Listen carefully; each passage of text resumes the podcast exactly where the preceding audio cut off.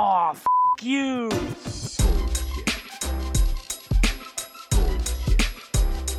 Bullshit, bullshit. Bu- bu- Bullshit.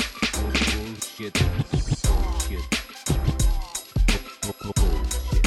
Bu- Bullshit. Three, Bullshit. two, Ready.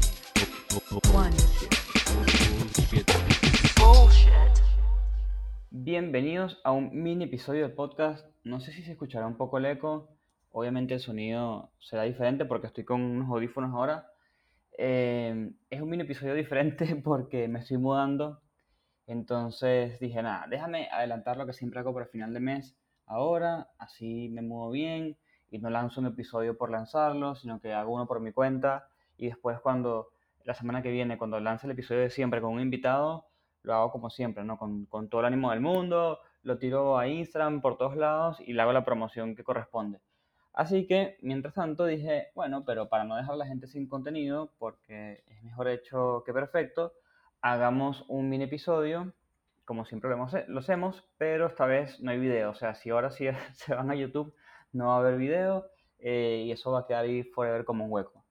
Este, mm, bueno, el tema del episodio es, para la gente que no habrá leído el título, es cómo saber si cayeron en una buena empresa eh, en términos de UX, ¿no? Em, o, si, o si están cayendo, porque quizás por ahí están en, entrevistas, están hablando todavía, y, y por más que sea difícil entrar a un trabajo de UX como junior, eh, malas noticias, pero es más difícil todavía entrar a uno y que el lugar sea bueno, ¿no? No sé si bueno sea la palabra, quizás la palabra correcta sería algo así como eh, que sea suficientemente saludable. Y, y ese tema de saludable tiene como muchas aristas, ¿no? Porque podríamos hablar del tema de, de, bueno, qué tan tóxica es esta empresa o qué tan tóxico es este jefe o bla, bla, bla.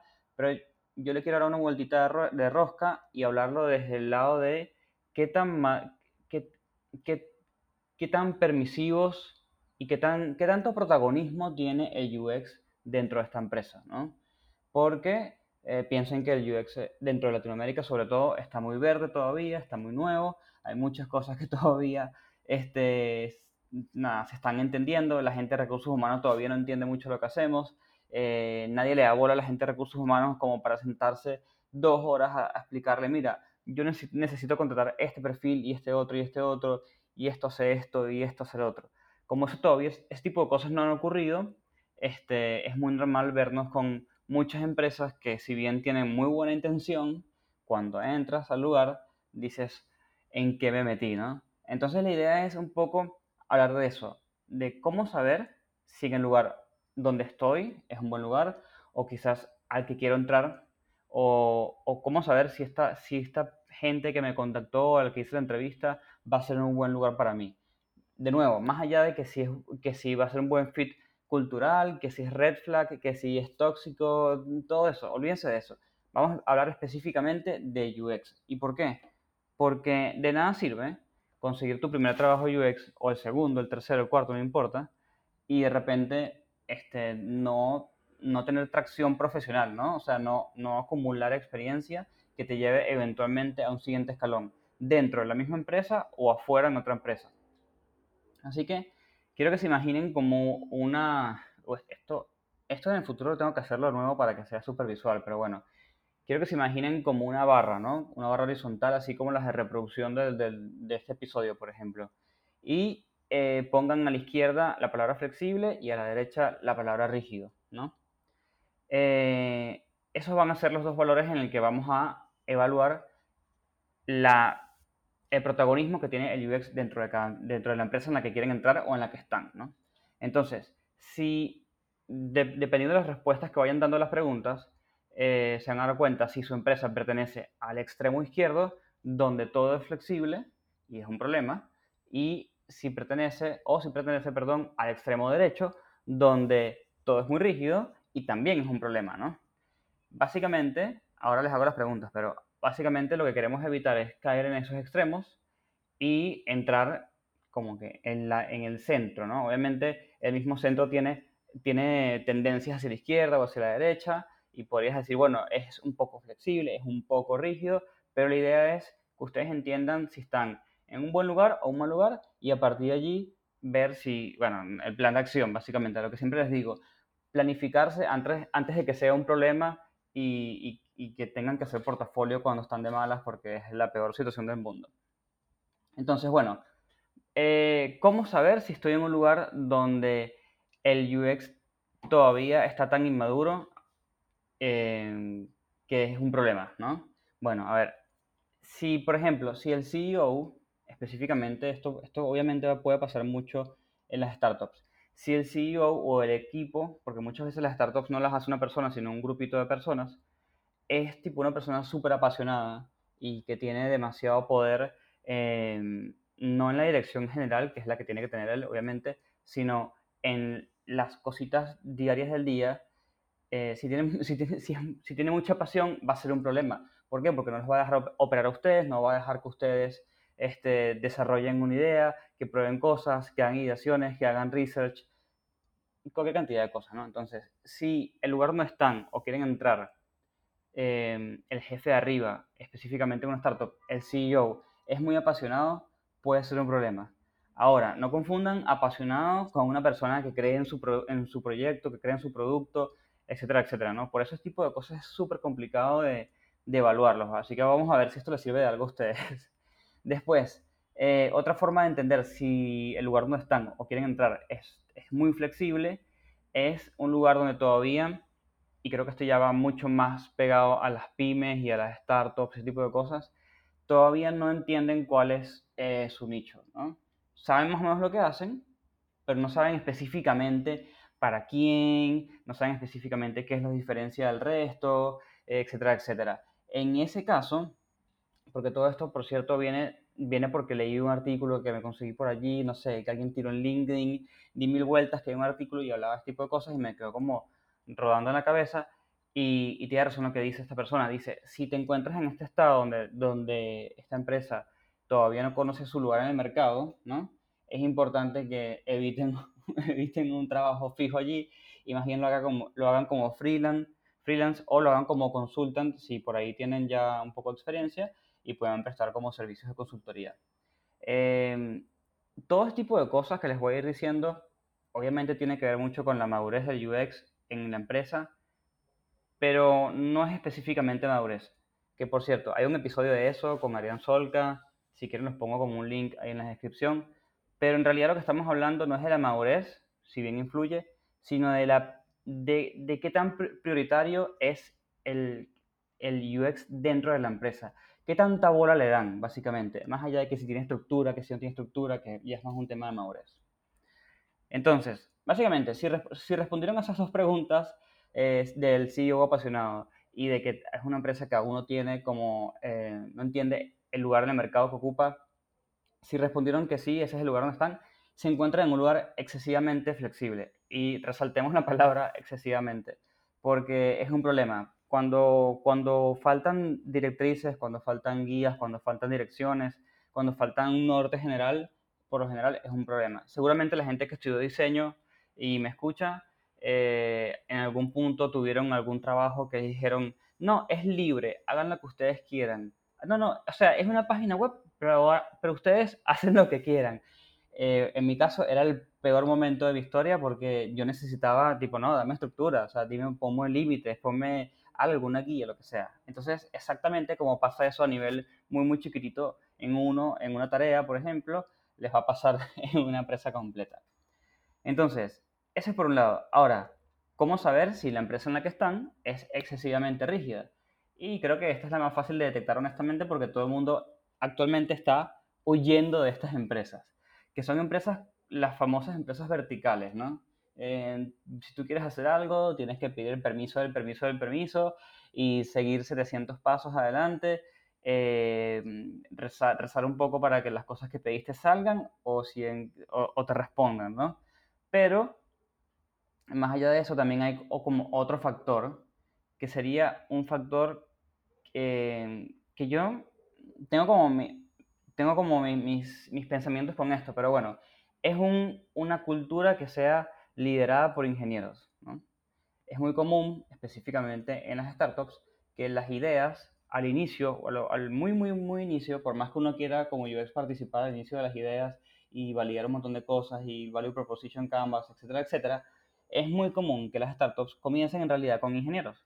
¿Por qué? Porque el ingeniero sabe eh, no solamente desarrollar cosas, que es como lo que más o menos lo general por lo que lo conocen, sino que también sabe de lógica, sabe de tecnología, sabe un montón de cosas y es muy común que eh, los ingenieros puedan, por ejemplo, hacer como una pequeña idea, darle como esa pequeña chispa y después que hacen eso, decir, bueno, ¿y qué pasa si conseguimos diseñadores, si conseguimos UXer y un personal de recursos humanos? Como que es un proceso, entonces es muy común que existan empresas pequeñas que comenzaron con ingenieros. Entonces, si ustedes están en empresas o en startups o pymes, lo que sea, no importa, que son muy verticales y que están lideradas por ingenieros, es como un momento para pararse y decir, uh, creo que esta empresa es muy rígida. ¿Por qué? Porque en esas empresas no van a poder, no van a poder este, mm, tener suficiente flexibilidad como para intentar fallar y volver a hacer cosas. Y por lo general, también me he dado cuenta que estas empresas, cuando quieren comenzar un departamento de UX, incoherentemente contratan a un junior. Eso es, eso es algo que no termino de entender nunca. Pero van y contratan a un junior y le dicen, bueno, quiero comenzar mi departamento de UX. En vez de agarrar y contratar a un, a un head de producto, a un cabeza de producto o a un puesto, a un lead incluso de diseño y decir, bueno, comencemos el departamento, ¿no? Sino que agarran y contratan un junior. Es incoherente. Este, bueno, esos son como los dos extremos.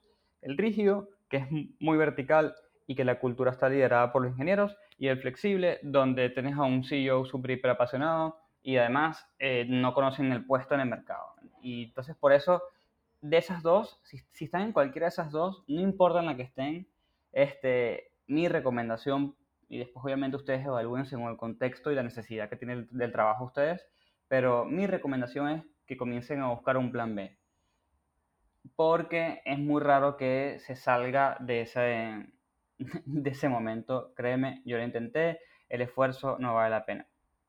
Entonces, bueno, pero cool, Chris, ya me enseñaste a entender cómo, cómo saber si estoy en una empresa que es muy rígida o muy flexible, pero me gustaría saber también este, si estoy en procesos de entrevistas o voy a hacer el famoso plan B y comenzar a buscar trabajo, cómo saber ahora si esta empresa a la que quiero ir es flexible o es rígida o está en el medio como debería ser y, es saludable, ¿no? Bueno, está bien. Eh, hay un par de preguntas que nos podemos hacer. Si estamos en empresas grandes o en, startups van a haber como pequeñas diferencias, pero hay un par de preguntas que, que podemos hacer. Por ejemplo, podemos preguntar cosas como, este, ¿cuál, es el, ¿cuál es el cargo de UX en este caso o de diseño más grande que existe en la organización. Entonces por ahí ustedes descubren, mira, sabes que la verdad que sería el primero que entra. Y, bueno, y después ahí ustedes pueden decir como que, ah, pero ya va, yo, yo apenas soy semi-senior o yo soy junior, no sé si sea el mejor fit como para comenzar en este lugar. ¿Qué tal si primero se busca un manager o se busca un head, etcétera, etcétera, ¿no? Este, después, otra de las cosas que pueden preguntar es, ¿qué tanta influencia tiene el diseño dentro de esta empresa? Eh, si les dicen, mira, eh, y aparte esto me da mucha risa porque se los van a, contestar con mucho orgullo, les van a decir como que no, mira, en diseño le damos mucha bola, este, ustedes nos dan el, les, les damos los requerimientos del cliente, ustedes nos dan el diseño, se los pasan a los desarrolladores, ellos hacen y es una dinámica súper ágil y efectiva. Y lo que te están diciendo es, mira, la verdad que yo vengo acá para que tú me hagas dibujitos, me hagas un wireframe y que el desarrollador que es la persona que hace el trabajo importante, haga las cosas. Em, después también pueden preguntar cuál, es la relación actual entre diseño y otras, eh, ¿cómo se llamaría eso? Departamentos de la empresa. Por ahí se, por ahí se van a dar cuenta que, que bueno, si, obviamente si no hay un departamento de UX no va a haber relación, pero si, si hay un departamento de UX y por ahí les dicen, mira, la verdad que, que, no sé, este, bueno, sí, se comunica un poquito con marketing y, y no sé a qué te refieres con, con, comunicación entre UX y otros departamentos. Y ahí les puede dar una idea de, mmm, me parece que, que no es un buen lugar para entrar.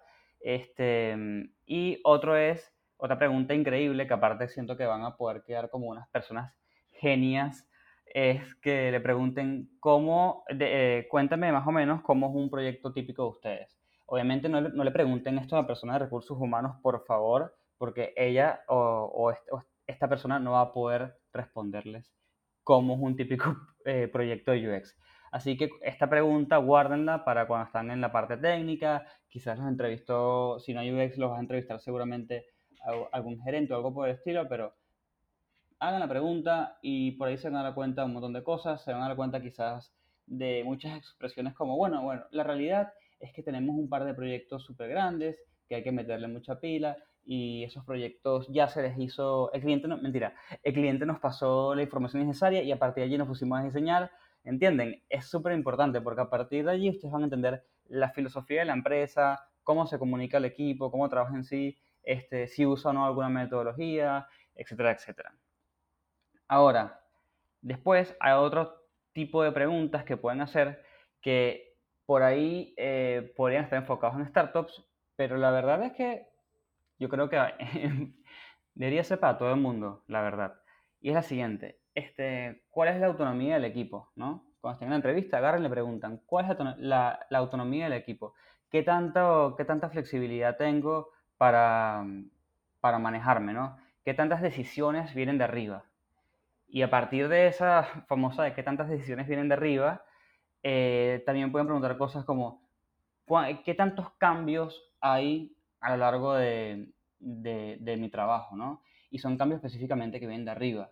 ¿Por qué? Porque hay cambios normales y corrientes, que son cambios que se hacen a partir de descubrimientos, y esos descubrimientos, por cierto, no, no sean egocéntricos, no todo viene de UX, por ahí puede venir un descubrimiento desde el lado de comercial, un descubrimiento desde el lado de, de, no sé, soporte, lo que sea, incluso en marketing puede haber un descubrimiento y a partir de allí las cosas cambian, pero es importante entender cuándo esos cambios vienen de arriba, ¿no? Este, quizás es- les van a decir cosas como, bueno, tenemos este, a un gerente que es un experto en el área y él los va guiando, bla, bla. Mm, ya por ahí ustedes dicen, esto está medio raro, déjame evitar este lugar.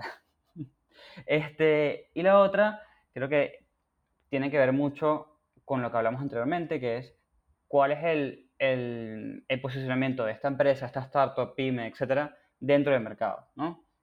¿Qué es lo que están haciendo? ¿Para quién lo están haciendo? ¿Cómo se están diferenciando? ¿Cuál es la propuesta de valor? Etcétera, etcétera. Por ahí yo diría que es una pregunta para hacer dos veces. ¿Por qué? Porque la pueden hacer con recursos humanos, que les va a decir un poquito, pero después tienen que volver a hacerla con alguien técnico, no solamente por este tema que, estamos hablando ahora de entender si es un buen lugar o no es un buen lugar, bla, bla, sino porque en realidad es una pregunta que deberían hacer eh, como UXers.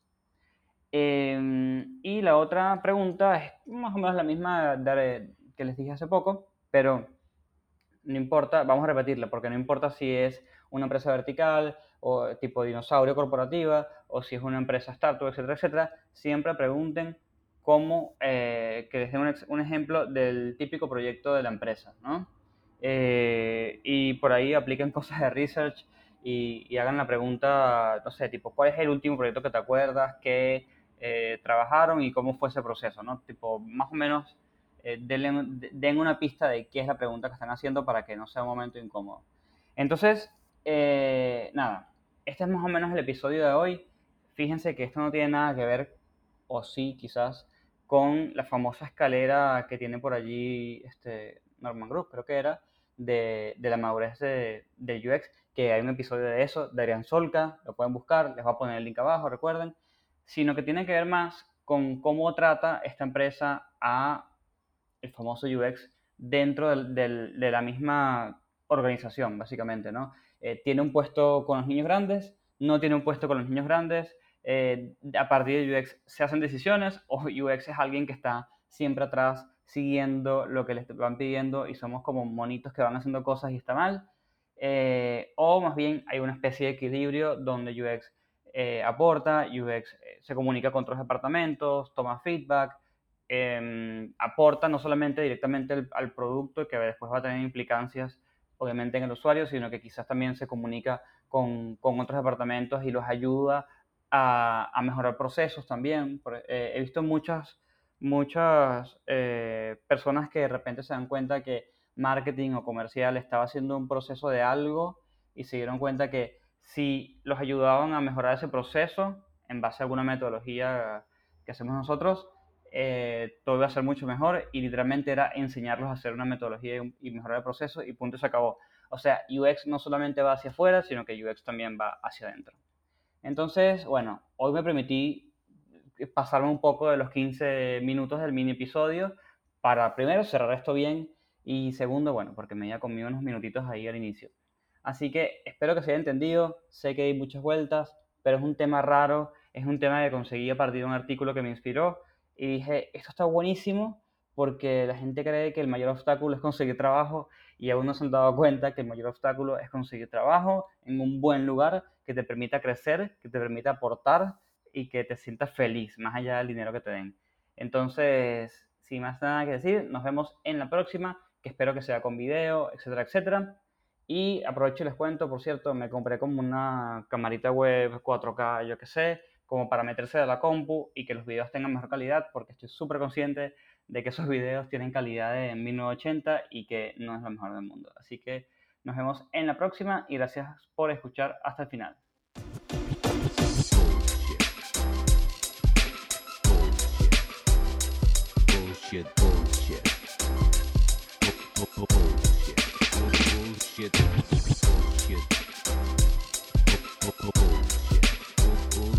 One. Bullshit. Two. Three. The experience has ended. ended.